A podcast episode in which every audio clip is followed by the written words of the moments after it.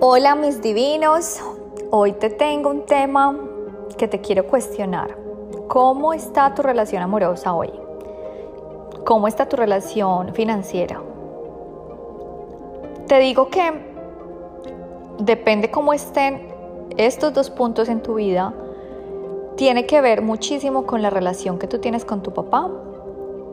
Bueno, resulta que, como siempre decimos, hay todos los tipos de padres en esta vida, ¿cierto? Los padres maravillosos que estuvieron con sus hijos siempre pendientes, que no solamente eran amigos, sino supieron ser papás. Pero la mayoría de nosotros hemos tenido unas relaciones como un poco disfuncionales, por decirlo así, con nuestras mamás y nuestros papás, ¿cierto? Como te dije en el episodio de mi mamá, que no era una relación tan maravillosa hasta que yo no dejé de juzgarla, pues con mi papá te digo que igual, yo también, como muchos de ustedes, digamos la relación de mis papás fue disfuncional, ellos se divorciaron y digamos también pequé por juzgar a mi papá, ¿cierto? Te digo que cuando a mí me dieron una información de esta que te voy a dar hoy, yo no estaba lista, pues no le paré bolas a las cosas y tú sabes que la información llega en el momento que tú estés lista para escucharla. Y si quieres de verdad hacer un cambio, tienes que empezar a hacer cosas diferentes, ¿cierto? A mí me decían, como yo siempre te contaba mi historia, mis relaciones anteriores eran muy como conflictivas. Me dijo alguien alguna vez, me dijo Tatiana, hasta que tú no sanes la relación con tu papá, tú nunca vas a fluir en una relación amorosa. Y bueno, eso me entró por un oído y me salió por otro. Pero hoy te quiero decir que sí, cada día que yo voy conociendo más de este tema, pues te puedo decir que la mayoría de nuestros problemas vienen de enredos familiares, ¿cierto? Donde están todos los raíces de nuestros males.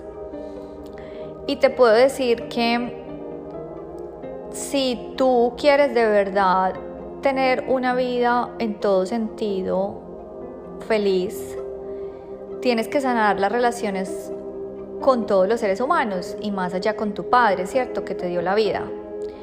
Puede que haya sido una porquería tu papá. O sea, yo no sé si tú sepas la historia de este doctor que eh, tenía una clínica de, de, inseminación artificial, ¿cierto? Para las mujeres que no podían quedar embarazadas. Para hacerte el cuento corto, este tipo, este doctor, no utilizaba, digamos que, el semen del papá, sino que utilizaba su mismo semen para embarazar a las mujeres, para hacerse la, la ¿cómo se llama esto? La inseminación artificial, sí. Entonces, resulta que este tipo dejó a más de 94 mujeres embarazadas y obviamente cuando los hijos se dieron cuenta después de mucho tiempo de que el papá que pensaban que era su papá no lo era, sino que era el doctor que había inseminizado a su mamá, pues todos estos hijos odian a su papá. Y bueno, muy fuerte, ¿cierto? Pero el caso es que te digo es que haya lo que haya hecho tu papá, no es negocio odiarlo, no por el papá, sino por ti. Tienes que tratar de perdonar a tu papá por lo que haya hecho para que tu vida esté más feliz. Hay papás de papás, ¿cierto? O sea, tenemos los papás, digamos, los papás que estuvieron ausentes físicamente. Esto lo que va a generar son personas con un miedo terrible al abandono. Y suelen apegarse muchísimo a sus parejas, o sea, hasta el punto como de asfixiarlos. Entonces, son personas que les cuesta mucho el desapego, ¿cierto? Probablemente sus relaciones van a ser muy dependientes. Entonces, nunca se van a sentir con suficiente amor ni la atención de otra persona. Esto es lo que causa un papá ausente físicamente. Por otro lado, tenemos el papá como que físicamente, ¿cierto? Pero no emocionalmente, que creo que yo me adapto más a esto, en el sentido de que lo que va a causar esto son personas que no van a tener la habilidad para, digamos que, escoger una pareja que los ame, ¿cierto? Vamos a ver como unas personalidades muy disfuncionales porque digamos que no nos amamos a nosotros mismos, ¿cierto?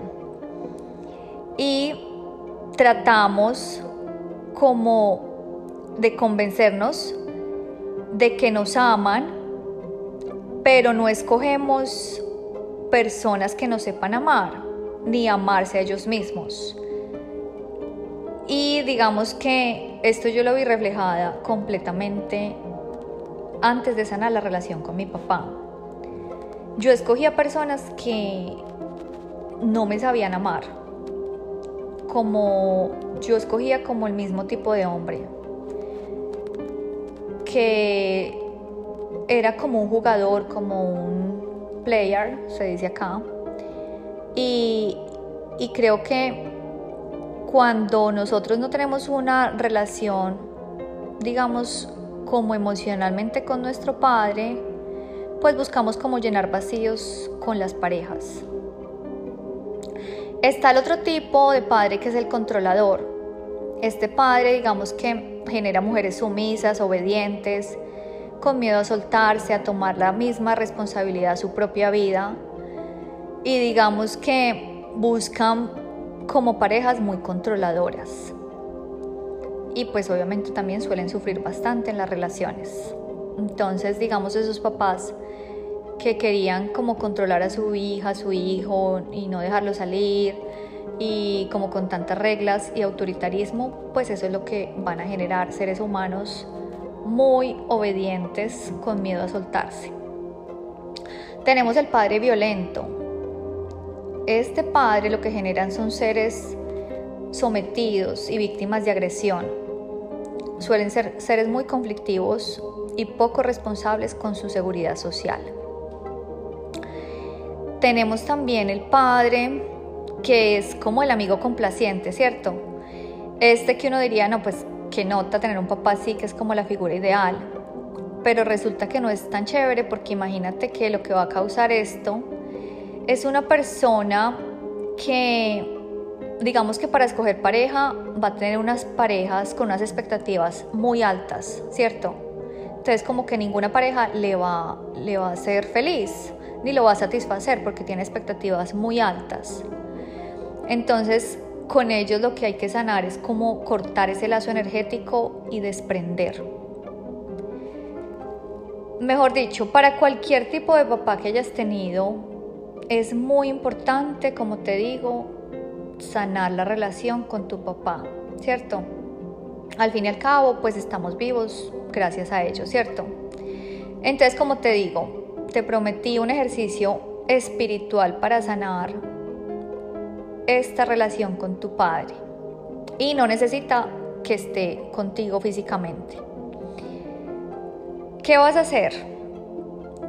Vas a imaginar que tienes a tu papá abrazado, ¿cierto? Si lo puedes hacer físicamente, si lo tienes, si vives con él, digamos yo no, yo vivo muy lejos, pero imagino que lo tengo abrazado y simplemente le digo, papá, tomo mi energía, me vuelvo poderosa, segura y fuerte. Acepto mi responsabilidad para conducir mi vida como la adulta que ahora soy. Ahora después de hacer este ejercicio espiritual, lo que puedes hacer es escríbele una carta a tu papá con puño y letra. Y lo que quiero es que trates de escribir en esta, en esta carta todo lo que, lo que no te permite liberar tu mente. ¿Cierto?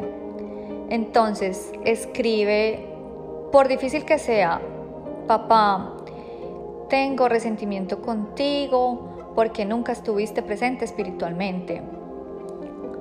Tengo resentimiento contigo porque abandonaste a mi mamá. Tengo resentimiento contigo porque me agrediste físicamente, porque abusaste de mí, porque me abandonaste, ¿cierto? Por ejemplo. Lo vas a escribir, ¿cierto? Expresar como siempre te he dicho, la importancia de escribir, como te dije en, en el episodio de las emociones.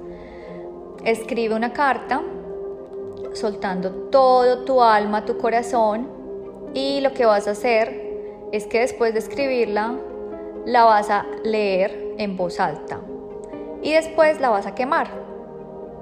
¿Cierto? Créeme que haciendo este simple ejercicio te vas a sentir mucho más liberada. Después de esto, lo que yo te recomiendo es deseale a tu papá un futuro lleno de amor, de paz, alegría y visualiza a tu papá feliz, amor, abundante, económicamente, emocionalmente, si ya está incluso con otra persona, visualízalo feliz. Y solamente dile gracias, gracias, porque gracias a ti hoy estoy viva y disfruto de vivir. Eso es todo, mis divinos. Como te digo, todo esto que yo comparto acá es porque lo he hecho y me ayuda para estar cada día más feliz, más saludable y más divina. Comparte con todas esas personas que tú sientes que no han tenido como nosotros la mejor relación con su papá y de pronto es algo que los puede estar estancando para cumplir sus objetivos. Con todo mi amor, tu amiga Tati NutriTips.